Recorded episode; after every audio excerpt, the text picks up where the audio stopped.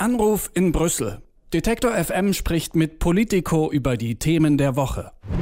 Ja, schauen wir mal nach Brüssel. Schönes Wetter ist da, das weiß ich schon. Die EU, die befindet sich aber gerade mal wieder in einer Krise. Das liest man zumindest. Warum? Ja, letzte Woche Montag, da ist der EU-Haushalt abgelehnt worden. Ungarn und Polen haben da ihr Veto eingelegt, aber nicht wegen dem Haushalt an sich, sondern weil ein Rechtsstaatsmechanismus mit aufgenommen wurde.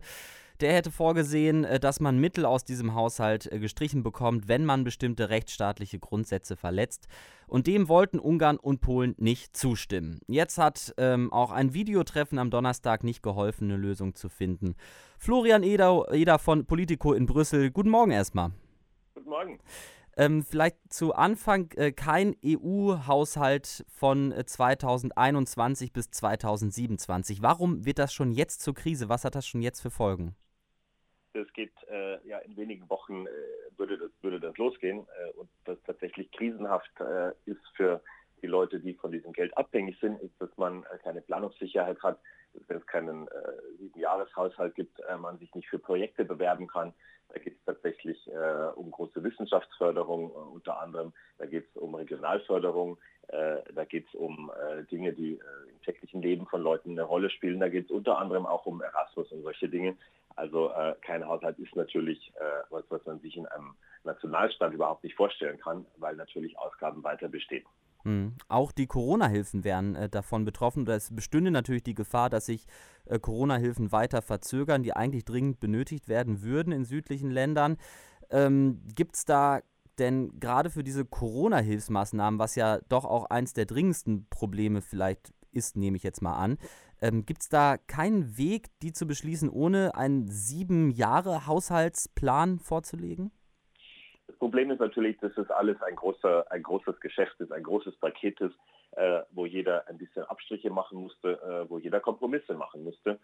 Äh, und es sah so aus in diesem Sommer bei einem großen Gipfeltreffen der äh, Staats- und Regierungschefs der EU, als wäre das gelungen, als hätte man dieses Paket schnüren können, mit dem alle leben können. Die einen, äh, äh, Italien und Spanien zum Beispiel, auch Frankreich, äh, sind im Moment sehr, äh, warten sehr gespannt darauf und warten sehr dringend darauf, dass diese Corona-Hilfen kommen.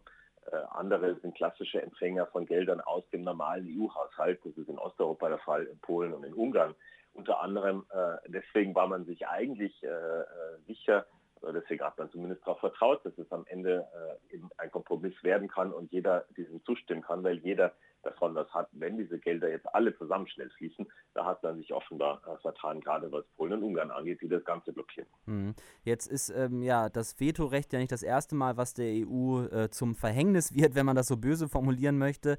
Äh, ich habe gelesen, es gibt auch eine im Vertrag von Lissabon vorgesehene Möglichkeit, dass sich nicht alle Staaten auf etwas einigen, wie zum Beispiel Corona-Hilfen, sondern eben nur die Willigen und dass das auch schon in manchen Projekten gemacht wurde. Wie schätzt du das ein? Wäre das eine praktikable Lösung jetzt in dem Fall von Corona-Hilfen? Das ist, glaube ich, eher eine Lösung, die äh, sozusagen ein bisschen äh, eine Drohung ist äh, gegenüber den Ländern, die das jetzt blockieren, zu sagen, wir können auch ohne euch.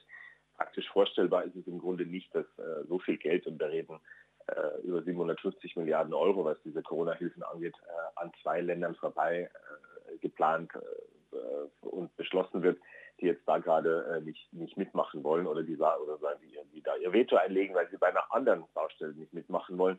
ein bisschen mit dem Säbel wird dann tatsächlich gerasselt und gedroht wird. ich glaube aber nicht, dass es dazu kommt, speziell weil auch Ungarn und Polen natürlich was aus diesem Topf im Grunde eigentlich haben wollen äh, und dafür äh, auch äh, wirklich vorgesehen sind für die beiden.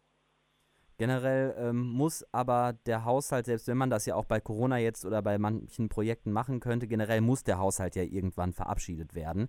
Ähm, es muss eine Einstimmigkeit geben, da führt äh, kein Weg dran vorbei. Heißt das dann äh, quasi, dass Ungarn äh, und Polen damit durchkommen, also dass dieser Mechanismus für diesen Haushalt gestrichen wird oder zumindest extrem weit abgeschwächt wird? Kann mir nicht vorstellen, und das macht die Sache so schwierig, äh, dass dieser Mechanismus noch, äh, noch arg abgeschwächt wird, weil er äh, schon zahnloser ist, als viele den haben möchten. und bei den vielen, die den haben möchten, diesen Mechanismus sind diejenigen dabei, die das Geld in diesen Topf einzahlen zum, zum großen Teil oder die jedenfalls sehr viel mehr einzahlen, als sie, als sie wieder herausbekommen. Da gehören die Niederlande dazu, die sich sehr stark gemacht haben für so einen Rechtsstaatsmechanismus, mit dem nachvollziehbaren Argument von Mark Rutte, dem Ministerpräsidenten, dass er seinen Leuten und seinem Parlament nicht erklären kann, wieso niederländisches Steuergeld dafür ausgegeben werden soll, dass in Polen LGBT-freie Zonen entstehen oder dass in Ungarn die Medienfreiheit bedroht wird und eingeschränkt wird. der hat auch in seinem Parlament letzte Woche angekündigt, er wird da nicht nachgeben. Also allzu viel Spielraum für eine Aufweichung dieses Mechanismus gibt es tatsächlich einfach nicht. Die Hoffnung ist, äh, dass Ungarn und Polen äh, jetzt diesen Aufstand geprobt haben äh, und ihren Leuten zu Hause gezeigt haben, dass sie es ernst meinen und dass man sie nicht einfach übergehen kann und so weiter und so weiter.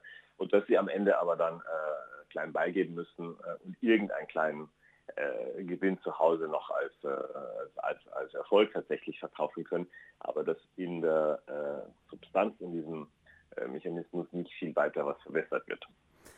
Wenn das jetzt so ist und es war ein großes Säbelrassen und Ungarn und Polen sind eigentlich selber daran interessiert und ein Kompromiss wird es schon auf jeden Fall geben, der auch nicht viel Luft nach unten noch hat zum jetzigen äh, Mechanismus. Wer redet da jetzt gerade? Mit wem? Auf welcher Ebene? Wie kann ich mir das vorstellen? Wenn ich erst mit den Säbeln raste, muss ich da auch irgendwann signalisieren, dass ich es eigentlich gar nicht so ernst meine. Wie, wie funktioniert sowas? Das funktioniert jetzt nicht in der großen Runde. Das hat man am vergangenen Donnerstag gesehen bei dieser Videoschalte äh, der Staats- und Regierungschefs. Die waren nach weniger als einer halben Stunde tatsächlich vorbei, was dieses Thema angeht. Haben sie gesagt, das müssen wir in einer anderen Runde, in einem anderen Format klären. Da wird jetzt sehr viel telefoniert. Die Bundeskanzlerin hat angekündigt, sie wird da das Gespräch suchen. Äh, das tut sie auch die ganze Zeit, wie wir wissen und wie wir hören, äh, mit diesen beiden und mit den anderen. Äh, da ist sie in der Rolle der erfahrensten Regierungschefin in Europa, natürlich aber auch ganz formell in der Rolle, ist Deutschland in der Rolle des Ratsvorsitzes, die diese Dinge tatsächlich auch zu organisieren hat.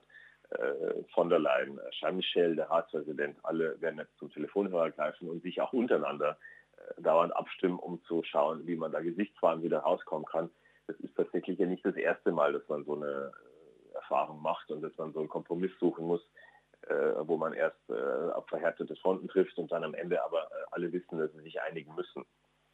Glaubst du, Ungarn und Polen, ähm, man könnte denen das auch schmackhaft machen, wenn man nochmal ans Budget rangeht, also mehr Geld äh, denen gibt in dem Haushalt?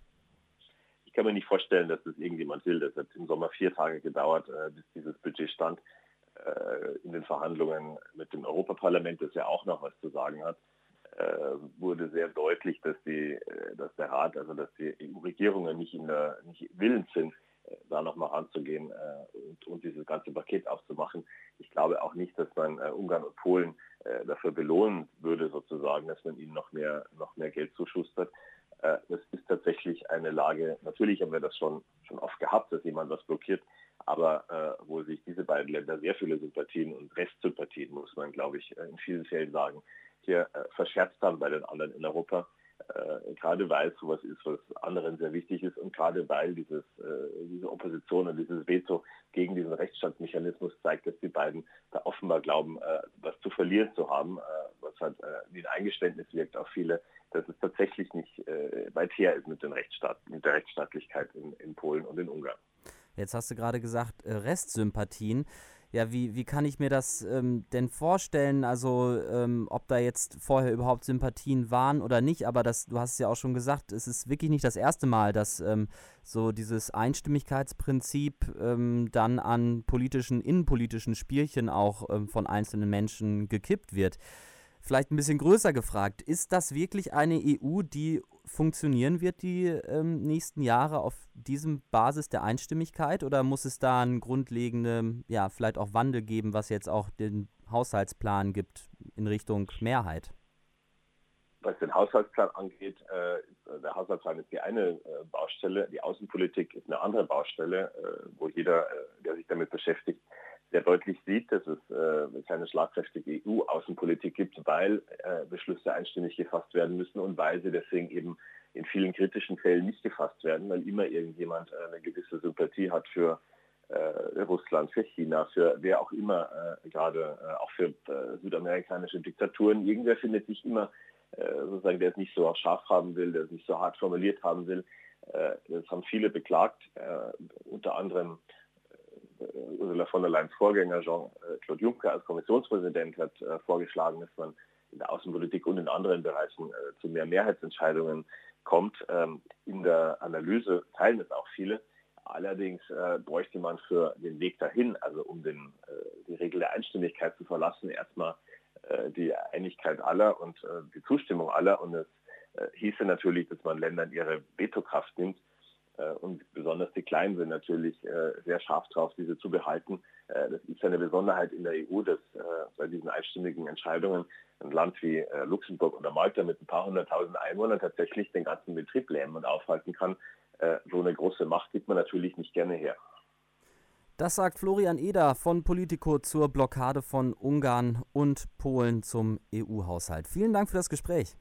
Immer gerne. Ciao. Ciao. Anruf in Brüssel. Detektor FM spricht mit Politico über die Themen der Woche.